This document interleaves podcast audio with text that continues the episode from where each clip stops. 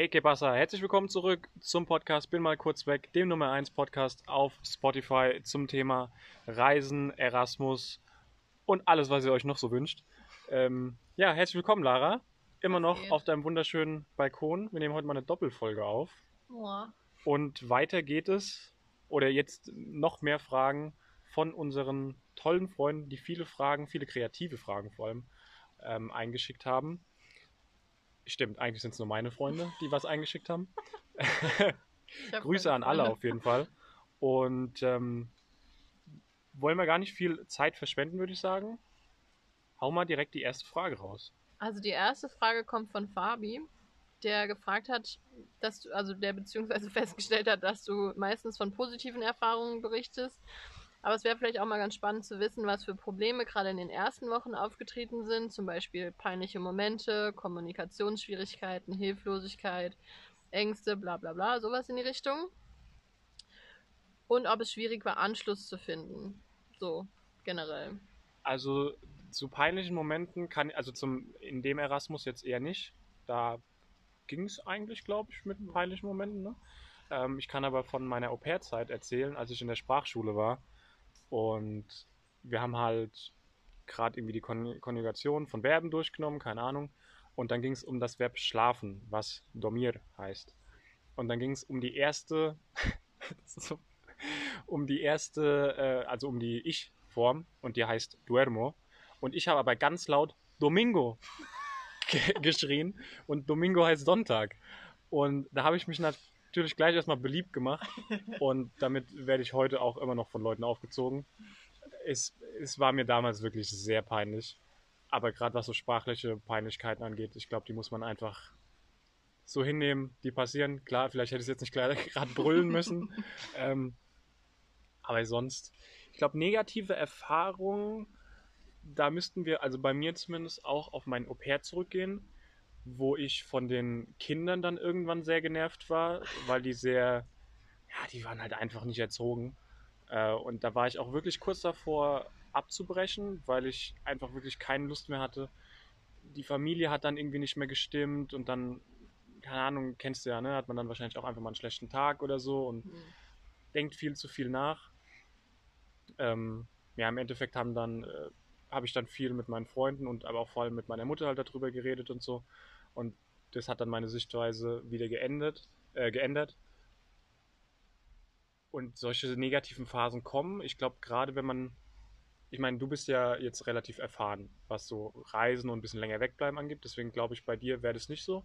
Aber wenn Leute wirklich so das erste Mal so ins Ausland, so für längere Zeit, dann kann ich mir schon vorstellen, dass es da so eine Phase gibt, in der man so zurück will. Am Anfang ist so alles noch neu, dann hat man da vielleicht auch ein bisschen Heimweh und so. Das kann ich mir auf jeden Fall vorstellen. Also so ein Auslandsjahr ist schon nicht ohne, das macht auf jeden Fall schon, schon was mit einem. Das hatten wir auch schon in vorigen Podcast-Folgen, ähm, haben wir das schon erläutert. Was hat er denn noch gesagt? Das war Ähm, eine nee, ich sehr... wollte noch mal kurz was Ach so. dazu sagen. Stimmt, du bist ja auch Teil des Podcasts. Echt? ja. Ähm, mit peinlichen Momenten habe ich die ganze Zeit jetzt überlegt. Also ich finde, da hatte ich jetzt nicht viel, was irgendwie, was ich mega peinlich fand. In der, also in der Uni ist es mir manchmal irgendwie so gegangen, dass ich halt einfach nicht verstanden habe, was der Professor von mir wollte und mir dachte, ja, jetzt antwortest du einfach mal nicht und guckst Mhm. mal, was passiert. Und ich hatte das einmal bei meinem Portugiesisch-Professor, den fand ich ja so toll. Und der war aber wirklich, was Unterricht anging, es war wirklich anstrengend bei dem. Also der hat wirklich zwei Stunden mit uns Portugiesisch geredet und andauernd wirklich jemanden drangenommen, der musste auch was sagen. Wenn wirklich, es ging richtig flott, du konntest dir nie irgendwie was vorbereiten. Wenn er gesagt hat, bereitet die Übung vor, hatten wir gefühlt eine Minute Zeit und dann hat er das komplett korrigiert schon. Das heißt, es war wirklich anstrengend und wirklich stressig. Und da hat er mich einmal drangenommen und ich war so verwirrt. Ich konnte, ich habe, also wirklich, du sprichst ja den ganzen Tag Spanisch, dann meine Mitbewohner haben Französisch gesprochen und der wollte Portugiesisch von mir haben. Und ich habe so einen Kauderwelsch rausgedrückt. Es kam wirklich gar nichts raus, so wie ich wollte. Und ich habe irgendwas dann auch mit Deutsch reingemischt und es war wirklich, ich habe dann am Ende nur Scheiße gesagt, weil ich mir dachte, toll, das war jetzt nichts. Und er hat tatsächlich ein bisschen Deutsch gesprochen, was ich auch erst danach rausgefunden habe und musste halt ziemlich lachen. Aber das war einfach nur, es war mir auch ein bisschen unangenehm, aber das war halt einfach nur echt zu viel in dem Moment. Also so eine außergewöhnliche Situation habe ich äh, jetzt doch noch gefunden. Ähm, und zwar musste ich in der Uni äh, mal einen Vortrag auf Spanisch halten. Oh. Und also es war so ein Gruppenvortrag. Ich musste dann halt, keine Ahnung, so sieben Minuten oder so quatschen. Und ich habe mir wirklich Tage davor, ich habe mich so eingeschissen, wirklich. Ich hatte so Angst. Und ich habe wirklich auch den ganzen Tag Spanisch geredet und es war alles kein Problem. Und dann habe ich mich, glaube ich, eine Dreiviertelstunde vorher, habe ich mich dann nochmal mit meinen Kumpels zusammengesetzt und die haben das mir dann halt nochmal geholfen, das zu überarbeiten. Und all das, was ich praktisch erarbeitet habe, das wird praktisch rausgenommen und ich musste einen komplett neuen Text auswendig lernen innerhalb von einer Dreiviertelstunde. Und ich, ich habe so, also ich da stand, ich weiß nicht, ob man das gesehen hat, dass ich gezittert habe, aber ich war wirklich so nervös. Und dann habe ich das halt irgendwie so, ne, so runtergerattert und ich meine, die Leute, die wussten ja, dass ich nicht aus Spanien bin und so, dass ich halt, ne, Mhm. Erasmus-Student bin. Aber das war dann trotzdem irgendwie so ein Druck, keine Ahnung. Und dann hat einfach ein Kollege von uns, also das war mehr so, den haben wir dann halt mit in die Gruppe genommen. Der hat es dann einfach richtig verkackt. Der hat dann einfach nichts hinbekommen und zack, war ich dann nicht der Schlechteste. und dann war es im Endeffekt auch okay. Okay. Und dann war ich nachher sehr, sehr stolz auf mich, dass ich das dann ähm, gemacht habe. Ich muss sagen, also ich, so Vorträge ist generell mein Horror, ist egal auf welcher Sprache. Also da bin ich Ja. auf jeder Sprache echt panisch vorher. Und ich musste am Ende von meinem Sprachkurs musste ich eine mündliche Prüfung machen. Und aus irgendeinem Grund war ich da echt entspannt. Weil das war so ein, ich weiß es gar nicht mehr, was das Thema war, aber es war irgendwie, ich war mit einer Partnerin da und wir mussten uns über irgendwas unterhalten. Ich glaube, über Entspannungsmaßnahmen oder so. Das war sowas richtig Und komisches. das hatte ich dann entspannt, meinst du? Nee, gar nicht. Aber irgendwie, dadurch, dass du halt so eine Partnerin vor dir hattest, die auch kein perfektes Spanisch konnte Mhm. und du nicht mit jemandem, der Native Speaker war, geredet hast, Ja. ging es richtig flott. Und ich hatte auch, glaube ich, 9 von 10 oder so. Also es war voll in Ordnung. Ähm, ja, aber das war, also so Vorträge, da kann ich dich echt, uh, das kann ich echt nachvollziehen. Das Ja, ist echt mein Horror. Das ist das Schönste. Aber hattest du irgendwo Situationen, wo du dich hilflos gefühlt hast oder irgendwie allein gelassen oder so? Nein, überhaupt nicht. Gerade beim Erasmus ist es ja so, dass man viele Gleichgesinnte hat, mit denen man dann über die Probleme reden kann, weil man dann ja wahrscheinlich dieselben Probleme irgendwie hat. Man steckt ja so im selben Boot, sag ich mal. Ja. Und deswegen so hilflos, alleine ge- gelassen nicht. Klar, wenn du dich jetzt vielleicht einschließt in deinem Zimmer und mit niemandem redest und so und dann und dann vielleicht nur mit deinen Freunden daheim redest, dann wird es vielleicht eher nix, weil die das wie gesagt nicht so nachvollziehen können.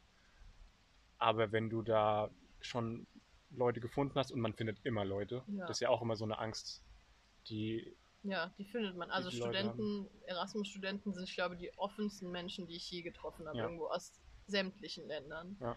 Du konntest die einfach anquatschen. Ich habe mega oft Leute kennengelernt, weil ich irgendwo angestanden habe und mich einfach mit den Menschen neben mir in der Schlange unterhalten habe. Und dann tauscht man halt Nummern aus und man sieht sich nochmal. Manchmal sieht man nicht nochmal, aber ist dann auch okay. ist, ja, es ist halt irgendwie, es läuft halt irgendwie. Aber dazu wollte ich kurz noch was sagen. Ich war, als mein Papa zu Besuch war, es war um Weihnachten rum, war ich mit ihm Tapas essen und neben uns saß auch eine deutsche Familie, deren Tochter auch Erasmus gemacht hat. Und ich habe dieses Mädchen noch nie in meinem Leben gesehen gehabt. Und ich meine, die waren in derselben Bar und ich habe da in der Nähe gewohnt. Das heißt, theoretisch hätte man sich mal irgendwo auch auf den ganzen Studententreffen sehen sollen. Und da meinte der Papa, auch, mein Papa meinte dann auch so, ja, kennst du die? Und ich meine, ihr kennt euch ja bestimmt alle so. Und ich Mhm. nee, also die habe ich echt noch nie in meinem Leben gesehen. Ja, Und die hat dann davon erzählt, dass sie, ähm, welche Kurse sie belegt hat und was sie gelernt hat und welche Afternoon Activities sie hatte und welche Sprachkurse sie gemacht hat. Also die hat so, und ich habe halt meinem Papa erzählt, ich war auf dieser Feier, dann bin ich äh, dahin gereist und alles. Und da dachte ich mir, okay, es gibt auch Leute, die nicht dieses krasse Erasmus-Leben leben, sondern halt einfach nur zum Lernen hingehen und trotzdem eine gute Zeit haben. Ja, aber manche sieht man auch einfach nicht. Also ich habe zum Beispiel dann am Ende, am Ende vom, vom Erasmus habe ich dann Leute irgendwie kennengelernt und ich sag so, ah, und du bist dann neu hier, ne? Ihr seid gerade angereist. Ich dachte, so, nee, nee, ja, ich bin auch schon seit einem halben Jahr hier. Und du denkst dir so, wo, waren diese Leute? So, so. du hast sie nie gesehen irgendwie. Aber ähm, Ja, aber es ist vielleicht wie bei dir, dass sie erstmal gebraucht haben, um aufzutauchen. irgendwie. du meinst sechs Monate und dann die letzte Woche richtig gerockt haben. Zum Beispiel. Ja, ich Ja. meine, es kann ja sein, dass sie in anderen Bars unterwegs waren, dass man sie halt auf dem Campus nicht gesehen hat, weil die irgendwas anderes studiert haben. Kann schon sein, aber gerade in dieser Erasmus-Welt ist es ja eigentlich ähm, Ja, ist eigentlich klar, dass man sich so. irgendwann mal trifft. Wir haben jetzt noch eine Frage von Lara, die äh, passt auch ganz gut eigentlich zu dem Thema. Sie fragt, ob du schon mal mit der ganzen Situation einfach überfordert warst wegen der Sprache oder halt einfach irgendwie dich gefragt hast, was du überhaupt da gerade machst.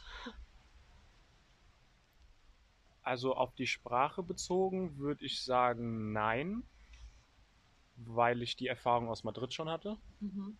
wo ich so ungefähr wusste, wie das funktioniert und es mir auch einfach unfassbar viel Spaß gemacht hat, die ganzen Tag einfach nur Spanisch mit den Leuten zu reden. Also sprachlich gesehen äh, nicht. Ich habe nur gemerkt, dass es dann irgendwann komisch war, wenn man doch dann mal wieder Deutsch geredet hat. Ja, Dass man dann das so ein, so ein weirdes Gefühl hatte. Das hatte ich auch, weil ich hatte, ähm, ich hatte eine deutsche Freundin ja, die ich auch super gerne mochte, immer noch mag. Aber weißt du, mit der habe ich dann halt auf Partys oder so auch immer Englisch geredet, weil halt irgendwie wer anders dabei war oder halt Spanisch Mhm. oder so. Und irgendwie dann, wenn ich dann mit der alleine irgendwo stand, mit der Deutsch zu reden, war schon ein Schritt irgendwie. Irgendwie, ich weiß nicht, klingt richtig doof, aber man verhaspelt sich dann andauernd, weil man irgendwie nicht so das sagt, was man sagen möchte. Und es ist so, man hat immer das Gefühl, das Gehirn braucht noch mal eine Sekunde, Mhm. um noch mal richtig zu laden. So dieser irgendwie. Umschaltmoment so ein Ja, bisschen. das fand ich schwierig. Aber sonst, also so überfordert habe ich mich nicht gefühlt. Manchmal habe ich überlegt, okay, was genau, ähm, ich meine, mega geile Erfahrung, aber was genau machst du gerade so? Was, was bringt es dir so in der Uni weiter? Aber dann dachte ich mir, okay, die Uni ist jetzt generell noch nie so meine Priorität gewesen. Ja, dazu hatten wir doch aber auch noch eine Frage, glaube ich, ne? Ja, es kommt gleich noch. Achso, okay, genau. Dann machen wir erstmal die Lara-Frage. Äh, liebe Grüße an dich, Lara. Ja. Ähm, Ähm, ja, genau. Also es kamen noch mal ein paar Fragen, warum wir uns ja, wir haben doch gar nicht Laras Frage. Das haben wir doch schon.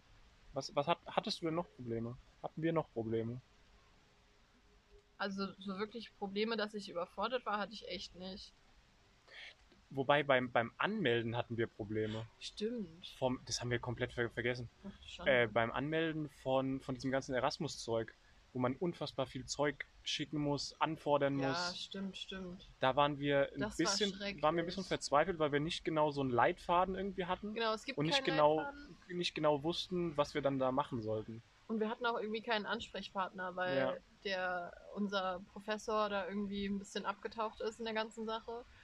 Und ich weiß noch, ich war ziemlich überfordert, als ich diesen Motivations, das Motivationsschreiben schreiben musste. Also man musste der Uni, der Gastpartner-Uni schreiben, warum man sich für diese tolle Es ist Uni auch sowas hat. unnötig. Das ist halt auch einfach nur, ich kriege euch jetzt einen Arsch, damit ihr mich nehmt. So. Richtig, ich bin denen sowas von in den Arsch gekrochen Ja. und ich bin bald aus den Ohren wieder rausgekommen. Es war wirklich, also das war wirklich nur Geschleime, aber halt grammatikalisch richtiges Geschleime. Ja, hätte, schon, immerhin, immerhin. hätte schon geholfen. Und ich habe dann irgendwie, ich habe dann noch in der Schule gearbeitet und habe ich irgendwie da eine Mutter kennengelernt, oh, der, die wie Spanischlehrerin war, die mir wiederum diesen Text kontrolliert hat. Also es war so über- Kontrollieren wollte und dann aber irgendwie erst. Dann hat sie genau, Kurz vor knapp. dann hat sie ihn mir eine halbe Stunde vor zwölf Stimmt, oh mein. Gott, stimmt. Und Überleg ich mal, du hättest es so nicht gemacht. Gestresst. Ich Dann hättest diesen so Podcast gestresst. einfach nicht gegeben. Ja. Krass. Aber da war ich echt, da war ich echt am Ende, da war ich wirklich fertig. Aber sonst so in Spanien selbst fand ich es nochmal schwierig, irgendwie zu wissen, wo man jetzt hingeht und was man macht. Aber es gab so viele Willkommensveranstaltungen. Ich glaube, Ja. ich war auf fünf Willkommensveranstaltungen. Hm. Irgendwann hat sich die Information sehr eingeprägt. Ja, da hat man es dann verstanden. Also eigentlich, wenn überhaupt, nur am Anfang vom Erasmus und auf jeden Fall die Bewerbungsphase, ja, die ein bisschen ja, undurchsichtig war. das stimmt. Ja, wir können ja nochmal festhalten, ähm, warum wir uns für Spanien entschieden haben. Also bei mir war es Wer hat die zwischen Frage eingeschickt? die Lena. Die Lena. Liebe Grüße. Bei mir war es zwischen äh, Spanien und Portugal, aber ich habe mich dann für Spanien entschieden, weil ich da einfach im Sprachgebrauch oder in der Sprachnutzung mich sicherer fühle als im Portugiesischen. Und ähm, für Granada habe ich mich entschieden, weil es nur einen Platz gab. und ich mir dachte, Ich hätte auch nicht gedacht, dass du reinkommst. ich Wirklich. auch nicht. Ich dachte Mit deinem mir, C1-Niveau. Kann man das erzählen? Weiß ich nicht. lieber nicht. Ich Okay. dachte mir, oh, das ist mein Platz, vor allem, weil ich halt, also, klingt jetzt auch ein bisschen assi, aber ich wollte halt niemanden von meiner Heimuniversität dabei haben. Hm. Und ja, das war dann meine Motivation. Dementsprechend bin ich den halt erst recht mit diesem Motivationsschreiben Ja, echt okay. direkt halt. Also bei mir war. Spanien halt irgendwie direkt klar, weil ich ja das schon vorher in Spanien gemacht habe. Ich Spanien liebe und Bock drauf hatte, einfach nochmal äh, eine neue Erfahrung zu machen. Äh, genau. Okay, jetzt haben wir noch haben eine wir noch? Frage von der Becky. Von der Becky, liebe Grüße. Hä? Hä? Hä? Na hoppla. Und Äh, zwar, Hatten wir die nicht schon? Nee, nee, nee. Ah, nee, den ersten Teil, Den okay. ersten Teil. Und der zweite Teil kommt jetzt nochmal. Okay, okay. Und zwar, woher kam dieser Wunsch überhaupt ins Ausland zu gehen? Eher die Tatsache, dass du die Erfahrung machen wolltest oder weil du dich in dem Zeitpunkt hier nicht wohlgefühlt hast? Das finde ich eine sehr gute Frage. Möchtest du anfangen? Du darfst gerne anfangen. Okay, also bei mir kam die Entscheidung, ich wollte von Anfang an im Ausland studieren. Und ich habe auch überlegt, nach dem Abi wollte ich eigentlich nach England gehen und da zu studieren. Dann ist mir aufgefallen, dass ich nicht reich bin. Dementsprechend fand ich es ein bisschen schwierig, diesen Wunsch ähm, umzusetzen. Außerdem war ich mir nicht so sicher, was ich studieren wollte. Deswegen dachte ich, ich fange erstmal in Deutschland an. Aber ich kann ja dann ein Auslandssemester machen. Und dann ähm, beginnt man sich ja irgendwie so ein bisschen mit dem Thema auseinanderzusetzen und immer mal drüber nachzudenken und sich das vorzustellen und so Erasmus-Seiten zu folgen und mal zu gucken, wie es so ist. Und ich wollte eigentlich immer nach England, aber da ich halt überhaupt nichts mit Englisch studiert habe, ging es halt nicht. Oder Französisch. Oder Französisch. Warum, was studiere ich eigentlich dann? Nichts von dem, was ich studieren wollte. Richtig Einfach gut, nicht richtig geklappt. gut. Ähm, aber ja, irgendwie, ich weiß nicht, also ich muss sagen, die Zeit vor meinem Auslandssemester war halt durch die Uni anstrengend. Die ganzen Klausuren und die Hausarbeiten habe ich teilweise in Spanien noch zu Ende geschrieben. Und ich war einfach echt durch mit manchen Sachen. Also ich habe mir teilweise echt gedacht, lasst mich doch einfach alle in Ruhe. Ich möchte jetzt erstmal diese Erfahrung machen und die möchte ich für mich alleine machen. Und dementsprechend war ich vielleicht auch ein bisschen zickig manchmal zu meinen Freunden, weil ich mir halt echt dachte, okay, jetzt gebt mir doch mal diesen, diesen Absprung einfach, dass ich da jetzt da gehen kann. Und ich habe mich extrem gefreut, als ich in Spanien war, dass ich halt das machen konnte, wie ich wollte und irgendwie nicht an irgendwas hier zu Hause gebunden war. Ob es jetzt, keine Ahnung, eine Beziehung ist oder eine Freundschaft. Also klar, eine Freundschaft ist man immer gebunden, aber irgendwie was, was jetzt diese Erfahrung überschattet hätte. Und ja, das fand ich eigentlich ganz angenehm. Wie war es bei dir? Ich muss mir die Frage gerade nochmal äh, durchlesen, weil du dein Handy immer gleich ausmachst und Sorry. mir überhaupt keine Zeit lässt. Ähm, Wie, woher kam der denn- Wunsch, ja, der Wunsch war ja nach dem erfolgreichen Madrid-Jahr, äh, war das irgendwie abzusehen, dass ich, ähm, ja, dass ich nochmal ins Ausland will. Und ich meine, ich, wir studieren ja auch Sprachen, von daher liegt es ja irgendwie nahe, das dann auch, äh, ja, praktisch mal live vor Ort zu testen. Und dieser Wunsch, ja, ich glaube, das ist halt einfach so die Neugier, was, was erwartet einen noch, was kann man einfach so mal raus aus diesem Alltagsleben irgendwie. Ähm, Ich finde, sorry, wenn ich kurz Ja, unterbreche, gerne. aber ich finde, manchmal hat man ein bisschen eine romantisierte Vorstellung davon, wie es ist, im Ausland zu leben. Also ich schaue die, nämlich ver gerade auf die vermitteln wir aber auch stark, kann das sein? richtig, richtig. Also ich schaue gerade zum Beispiel die Netflix-Serie Emily in Paris Mhm. und die zieht halt auch von Chicago nach Paris und lebt dann halt in Paris und ich weiß nicht, jedes Mal, wenn ich die Serie gucke, kriege ich Lust, nochmal nach Paris zu gehen, weil es halt einfach eine schöne Stadt ist. Aber die zeigt halt auch wirklich gut die Seiten, die äh, anstrengend sind. Zum Beispiel halt Anschluss zu finden mit Leuten, wo man die Sprache nicht spricht. Ja. Und ähm, mit so Sachen klarzukommen, mit denen man zu Hause jetzt nicht klarkommen müsste. Zum Beispiel, dass, keine Ahnung, die Dusche nicht funktioniert. Oder Mhm. die Dusche nur 10 Minuten warmes Wasser hat und so Sachen halt. Dass man einfach lernt, schnell zu duschen. und, ähm, keine Ahnung, sich halt nachts einen Pulli anziehen muss, weil es kalt ist. Aber ich meine schon, dass wir darauf hingewiesen hätten, dass jetzt nicht alles immer perfekt laufen kann. Für uns ist sehr vieles sehr gut gelaufen. Ja, und hatten wir aber auch echt Glück teilweise, glaube ich. Ja. Und es kann natürlich auch anders gehen. Ich mag da nur mal, ich weiß nicht, ob das noch in einer anderen Frage vorkommt, ähm, aber die Geschichte mit, dem mit dem Griechen, ich weiß nicht, ob ich die schon mal im Podcast erzählt habe. Ähm, da haben wir einen, einen Griechen in der, in der Wäscherei irgendwie aufgegabelt, der seine neue Bude halt gesucht hat und der hat jemandem schon 400 Euro, glaube ich, waren das, überwiesen. Und diese Bude gab es halt aber gar nicht und den dazugehörigen Vermieter gab es auch nicht. Oh. Und dann stehst du halt da, du bist gerade mit dem Flieger angekommen, das war irgendwie so 20 Uhr. Oder ich meine auf jeden Fall, dass es irgendwie schon relativ so langsam dunkel gewesen wäre. Dann stehst du da plötzlich.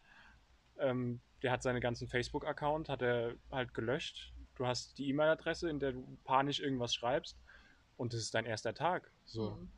Und dass das nicht geil ist als ersten, ersten Tag und als Anfang, das kann man sich ja vorstellen. Und dementsprechend kann es auch sein, dass man negative Erfahrungen macht. Aber das hängt wahrscheinlich jetzt auch nicht unbedingt mit dem Erasmus zusammen. Klar, da sind Betrüger wahrscheinlich nochmal irgendwie fixierter drauf, weil die armen, ahnungslosen Ausländer, die kann man ja mal ausnehmen dann.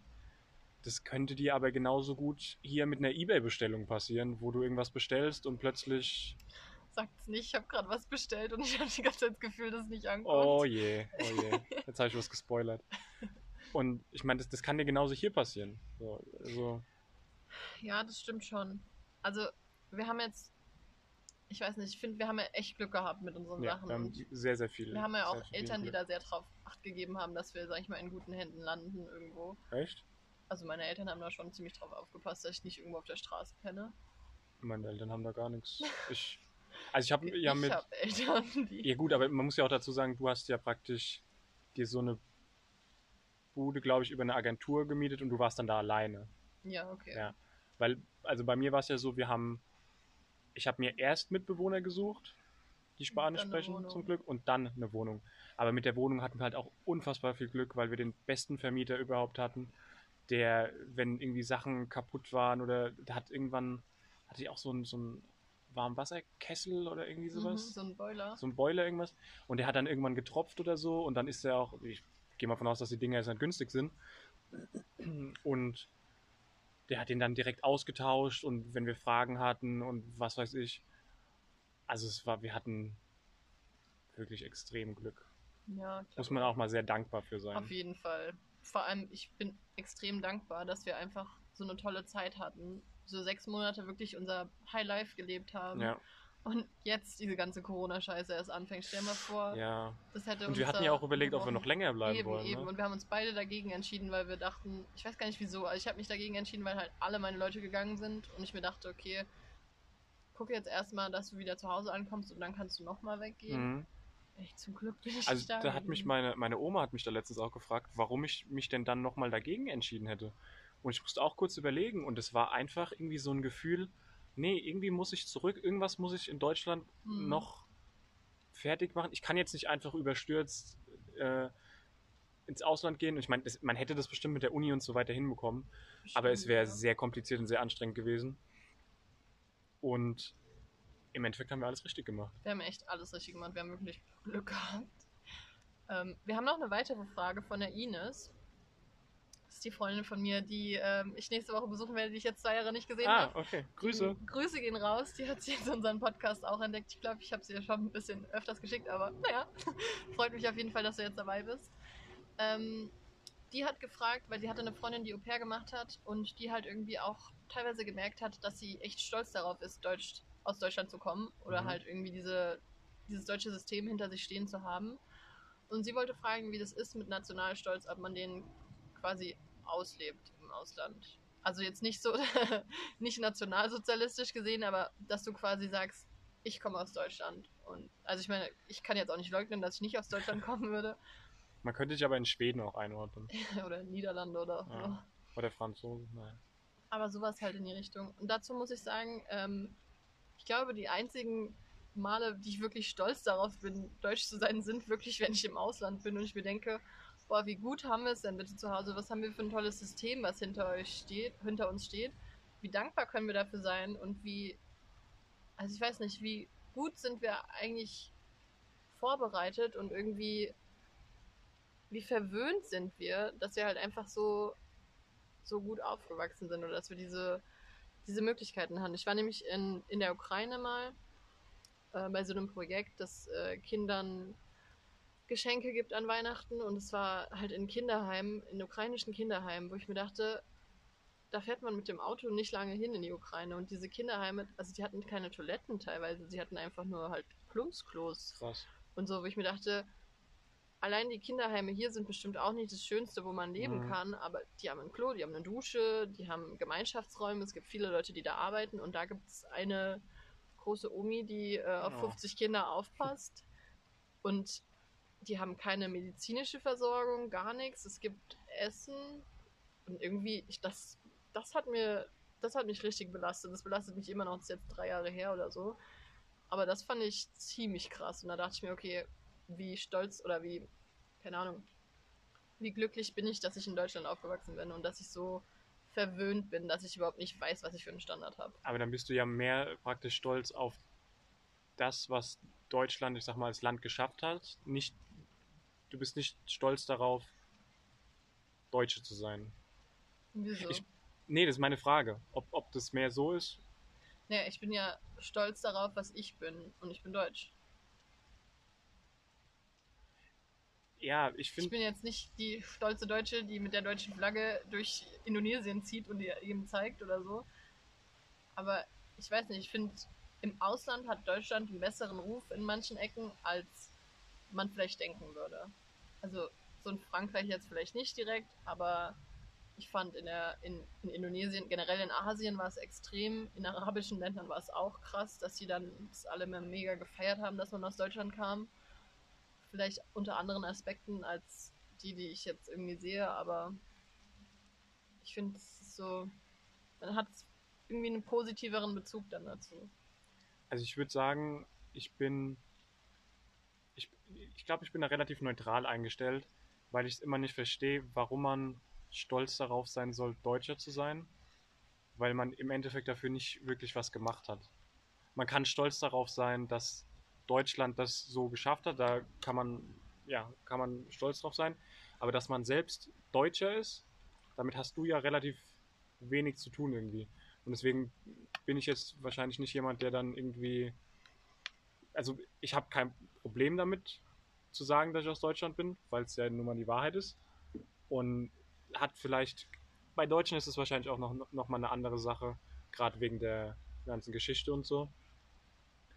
Dass, wenn man jetzt ein bisschen mehr posaunt, äh, Deutschland, dass es gleich in so eine falsche Richtung abdriftet, weißt du?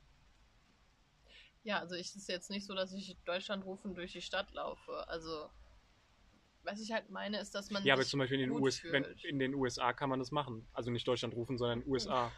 Ja, genau, genau. Aber ich finde auch, die USA hat ein sehr ähm, krankhaftes Selbstbild und es ist irgendwie Ja, ein bisschen gut. mehr Propaganda als äh, Ja, ja. Stimmt schon. stolz. Weil ich meine, worauf sind die denn stolz? Sie können genauso wenig dafür, dass sie, ähm, dass sie, ähm, dass sie in Amerika geboren wurde, aber sie können auch genauso wenig für die Geschichte, die halt passiert ist, weißt du? Also, Ich habe halt immer nur das Gefühl, ähm, ich meine, wir Deutsche werden ja immer noch damit konfrontiert. Also ich weiß nicht, wie es dir ging, aber ich war mal in Madrid in einem Friseurladen und habe mich dann halt mit dem, mit dem Typ unterhalten. Und dann habe ich halt erzählt, dass ich aus Deutschland komme. Und dann hat er mich halt so gefragt, irgendwie, ob ich ein Nachfahre von Hitler wäre. Und irgendwie, ja, Hitler und so ist immer noch, ne, ist immer noch aktuell und so.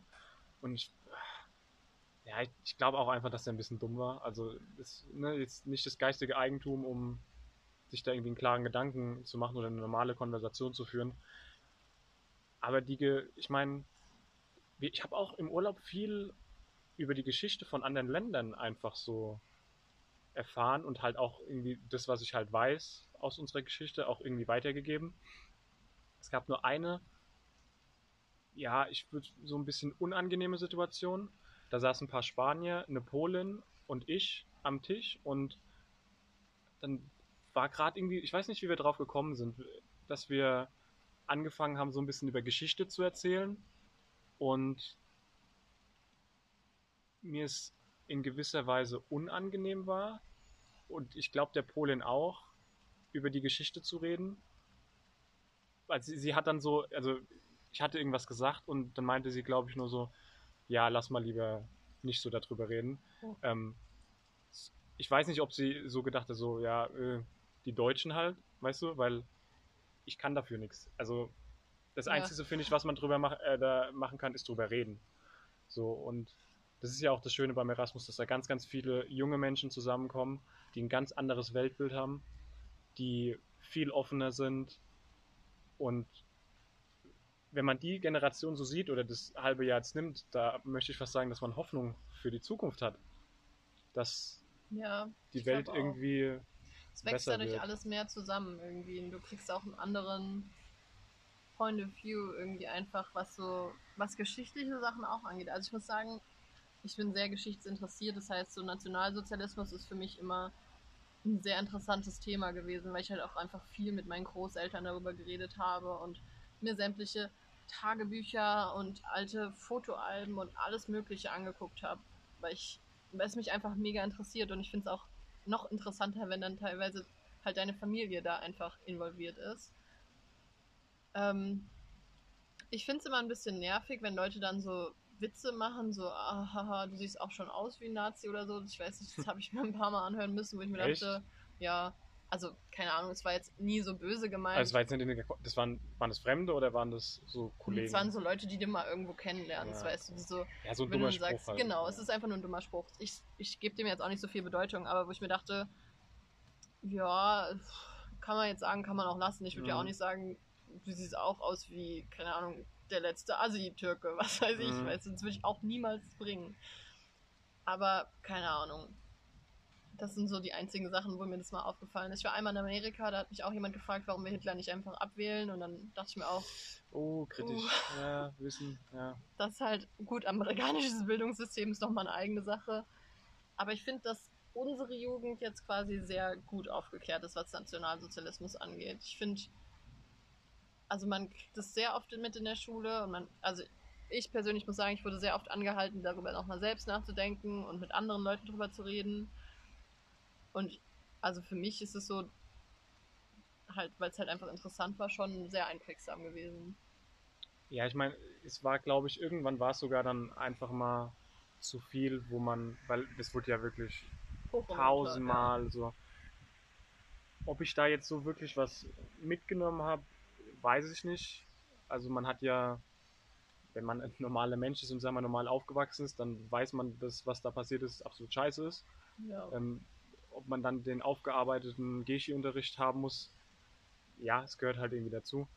Ähm, ja, jetzt habe ich den Faden verloren. Aber auf jeden Fall, auf jeden Fall eine gute Frage auch. ja. Mal äh, Grüße an, wie ist sie nochmal? Ines. An Ines. Äh, sehr gute Frage. Und irgendwas wollte ich dazu gerade noch sagen. Und Wollen wir ein Fazit machen gerade mal von dieser Frage? Ja, genau, ja, wollte ich nämlich auch gerade so, Okay. ein, so ein Fazit mal ziehen. Ähm, ach genau, ich wollte noch sagen, dass man als Deutscher doch auch so, man verteilt ja als Deutscher auch gerne so Stereotypen, aber man bekommt auch welche. Ja, man welche hast du viele. da so wahrgenommen? Äh, also, ich glaube, das Präsenteste ist, dass Deutsche nicht tanzen können oder dass sie sich einfach Oh nicht Gott. loslassen können. Ja, ja. Oh Gott, das muss ich mir so oft anhören, wenn irgendwie, keine Ahnung, dann irgendwelche spanischen Lieder kamen und dann alle so mit Hüftschwung getanzt Mhm. haben und ich wie der Besen daneben stand und mir dachte, wie bewegt man seine Hüfte? Das ist wirklich, also, Das war wirklich unangenehm. Und dann halt, dass äh, man gut trinken kann, das habe ich auch oft gehört, was ja oft. ja, Bier ist dann halt Ja. immer so ein Thema, ne? Ja, dann kam immer, und spanische Bier ist schrecklich, oder? Und Fandst du schrecklich? also es ging. Also ich hab's echt War halt okay. gerne getrunken. Ich fand, es hat halt irgendwie, es war halt irgendwie ein bisschen Wasser. Es war nicht So krasse, hatte nicht so eine krasse Konsistenz irgendwie. Na, war auch oft gratis, da muss man es auch mitnehmen. Okay, genau, eben. mitnehmen. Dementsprechend hat super geschmeckt. und was war noch? Ähm, dass man halt groß ist, ja, das habe ich auch oft mitbekommen. Nein, nur du bist groß. Das liegt nicht Ja, an den wobei ich hab- Deutschen. Ja, okay. Du bist sehr groß. Ich habe einen kennengelernt, der war auch groß, hatte blonde Haare und blaue Augen, wo ich mir dachte, okay, unangenehm. Weil die, Lu also die Luise meinte dann irgendwann so, ja, ihr passt ja gut zusammen und so. Und es war dann wirklich so, ah, War das auch ein Deutscher? ja, Ah, okay. aber ja. Pünktlichkeit vielleicht noch? Genau, Pünktlichkeit kriege ich oft zu hören, dass ich doch eigentlich deutsch bin und dementsprechend pünktlich sein sollte. Mhm. Aber Ich habe noch ähm, verschlossen, so ein bisschen kälter, ja, oh, emotionslos. emotionslos, genau. Da waren die Leute dann irgendwie überrascht, dass die Deutschen, die halt da waren, dass sie halt überhaupt nicht so waren. Ja. Und dieses, ähm, also Ballermann war auch ein sehr großes Thema bei uns in Spanien. Okay. Diese Ballermann-Lieder und dieses, ah, alle Deutschen fahren dahin, alle Deutschen finden es mega geil und die gehen dahin nur zum Ja, Saufen. das ist ja eine deutsche Pilgerstätte, also das Ja. ist ja. aber also ich habe dann halt irgendwann gesagt, ja, ich war auch mal auf Mallorca, aber nicht am Ballermann. Ich war, hab war mir noch nie auf Insel Malle. angeguckt. Das ist auch so. Aber es ist eine schöne Insel. Ja, das auf jeden Fall. Das, das auf jeden Fall. Mir wurde noch ganz oft gesagt, dass ich bin Deutscher. Also so, ja, du bist Deutscher. Kennst du Rammstein? ja. So, und so natürlich. War das bei dir auch so? Nee, bei mir war es mit diversen Fußballspielern. Oder ich so. Dachte, hä? Und ich dachte dann, ja, gut, ich meine, ich wusste ja, dass Rammstein äh, bekannt ist und so. Und gerade von Spanien habe ich das dann auch so, ja, und äh, Lieder voll gut und ich höre die auch. Und ich so, Hm. yo. Also ich halt irgendwie nicht so. Und die haben auch ein spanisches Lied. Das muss ich, Echt? ja, das muss ich dir nachher mal zeigen, das ist schrecklich. Okay. Die singen da auch Ja, es ist. Also bei mir kam es immer mit diversen Fußballspielern und ah, kennst du dieses Lied 99 Luftballons? ah, Ich so, ja, ja der kenn ich. Klassiker. Und ja, jetzt aber auch bei jedem Karaoke musste das mindestens einmal gesungen werden, bis es mir richtig unangenehm war und dann konnten wir wieder gehen. aber ja, sonst habe ich, äh, weiß nicht, gar nicht so. Also ich finde, das sind aber jetzt alles nicht unbedingt negative Nee, ich glaube, dass die Stereotypen. Deutschen schon generell sehr positiv Ja, in der Welt aufgenommen werden. Ich glaube auch, dass dieses ähm, Erste, Zweite Weltkrieg, gerade so bei der jüngeren Generation, man redet darüber, aber das ist jetzt nicht so, dass man das be bewer be be be dass man das bewertet, das Ähm, stimmt. sondern dass es halt einfach so, ja, ist jetzt halt passiert, man kann es nicht ändern, äh, bitte fangt den dritten nicht auch noch an. Ja, So. eben, eben, eben. Ja, ich glaube, also wenn ich jetzt mal abgesehen vom Spanien überlege, wo ich halt so in Asien war oder so, kommt halt oft so, ah, Deutschland, ah, Fußball Mhm. oder ähm, Fußball, gute Autos. Wirtschaft, ja genau, Autos, Gute Autos. und Wirtschaft. Und oft ja. kommt irgendwie, genau, Bier kommt auch noch und dann kennt dann irgendwer noch irgendwen, der jemand Deutschen kennt und bla Das bla ist wirklich bla. erstaunlich. Überall auf der Welt, wo man dann irgendwie war, ja, hier mein Vater hat da auch mal gearbeitet und der Cousin von dem oder der Bruder Ja. ist dann ausgewandert und seine Schwester, dessen Haustier hat dann ein anderes Haustier kennengelernt und der ist Deutscher. Ist So. halt wirklich so. Ist schon So Wahnsinn. Hätte ich, 600 Ecken. hätte ich auch nie gedacht. Oder auch wie viele Leute so, so Worte auf ja, Deutsch wissen. So, wie geht's? ja, Das ist wie immer geht's? was, was immer Hallo? kommt. Hallo. Die Franzosen sagen ja auch am Telefon anstatt Hallo. Hallo. Hallo. Mhm. Finde ich auch sehr lustig. Oder wo die dann auch so, so Sätze, so ganz einfache. Ich bin Carlos zum Beispiel. Oder ist schon Wahnsinn irgendwie. Ich habe meinen Franzosen immer gesagt, ich heiße Rose zum Beispiel. Und sie immer, ich scheiße Rose. das war mein Stark. Entertainment. Stark. Ja gut, ähm, Hatten wir noch eine Frage? nee, das war tatsächlich jetzt die letzte. Okay. Die nächsten Fragen sind nicht mal Erasmus betreffend. Haben wir noch mehr Fragen geschickt bekommen? Ja, aber die treffen nicht mehr unser Erasmus. Da können wir ja nochmal eine Da Folge bin ich jetzt gespannt. Ich machen. weiß ja gar nicht, von was du redest. Tja. Ist das etwa schon die, das neue Anteasern? Oh mein Gott, kann Was- es sein, was- dass wir gleich noch eine Folge aufnehmen? Was erwartet euch da nur? Oh mein Gott. Man weiß es nicht. Seid ihr gespannt? Nee, aber ich freue mich auf jeden Fall. Also es war auch eine gute Idee, dass wir den Podcast angefangen haben. Ja, finde ich auch. Ich glaube, auch wenn wir das nur für uns machen, das ist irgendwie eine nette Erinnerung. Und Ja. eine nette. Ich glaube, das zeige ich dann später meinen Kindern mal. Ja, erstmal suchst du dir einen Mann, oder? Also Nee, jetzt. das zeige ich direkt meinen Kindern. meinen Kindern beim Babysitten. Jawohl. Nee, also ich, ich glaube, dass, wir haben ja auch schon gesagt, dass es so ein bisschen Therapie für uns ist. Ja, Und ich glaube ehrlich gesagt, dass es ganz gut tut. Und ich bin auch jemand, der gerne irgendwie sowas, dramatisch gesagt, sowas schaffen möchte, irgendwie, was mal irgendwie ein bisschen länger bleibt als mein mickriger menschlicher Körper. Ähm, und dementsprechend ist so ein Podcast, glaube ich. Also mich würde es natürlich immer noch freuen, wenn irgendwelche fremden Leute dann mal auf mich zukommen und sagen würden, oh krass, ich habe euren Podcast so gefeiert. Ich, hab mir, ich überlege mir jetzt echt einen Erasmus zu machen. oh, ja, das wäre echt cool. Da wär ich- wären wir voll die Inspiration. Das wäre cool. Wenn, wenn das mal einer schreibt, da Ich würde auch gerne meine Freunde mehr inspirieren, ins Ausland zu gehen. Ich weiß nicht, ob es zu, zu manchen passt, aber es gibt so viele, die immer gerne wollen, es aber nicht tun, weil, keine Ahnung, sie einen Freund haben oder hier arbeiten oder so. Und dann denke ich mir halt auch immer, ja, wenn du es nicht jetzt machst, dann machst du es nie. Wann glaubst du, ist denn der beste Zeitpunkt, um zu reisen? Oder um Zu reisen oder zu reisen oder so eine Auslandserfahrung zu machen? ich finde, die Uni-Zeit ist eine gute Zeit, um Auslandserfahrungen zu sammeln. A, hast du Semesterferien, die drei Monate gehen, da kannst du gut verreisen.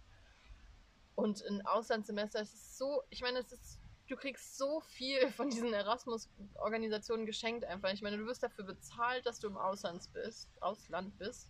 Du kriegst diese ganzen Partner-Unis, du musst zwar Sachen selbst organisieren, aber es helfen dir so viele Leute, du kannst dich an so viele Leute wenden und alles ist so, ich weiß nicht, das wird einem so hinterhergeworfen Mhm, ja. irgendwie und ich glaube, man erschwert sich halt das selbst, wenn man es dann außerhalb der Uni macht. Das stimmt. Ich glaube aber, es gibt ja auch Leute, die nicht studieren. Und ich glaube, dass der beste Zeitpunkt immer jetzt ist. Weil wenn du jetzt gerade darüber nachdenkst, dann, dann fühlst du das anscheinend und du hast da im Moment Bock drauf. Und es mag sein, dass du irgendwelche Verantwortungen momentan hast, Arbeit oder du hast jetzt auch schon deine eigene Wohnung oder du bist in einer Beziehung oder so. Aber ganz ehrlich, wer weiß, was in vier Jahren ist. Vielleicht hast du in vier Jahren, dann willst du dir ein Haus kaufen, dann gehst du garantiert nicht ins Ausland. Ja. Oder du bist dann äh, Festangestellt. festangestellt oder bist verheiratet und In hast Kinder. Jahren, alles klar. Und ja, du schon. Du musst mal langsam einen Zahn zulegen. Und meine junge Seele hat noch Zeit. Und deswegen würde ich immer sagen, der beste Zeitpunkt ist jetzt. Leute, macht das, geht ins Ausland. Wir würden uns auf jeden Fall für euch sehr freuen und würden euch natürlich auch mit Rat und Tat in unserem Möglichkeitsbereich zur Seite stehen. Das war ein sehr schönes Endwort. Ja, Möchtest du noch ein random Endwort nennen?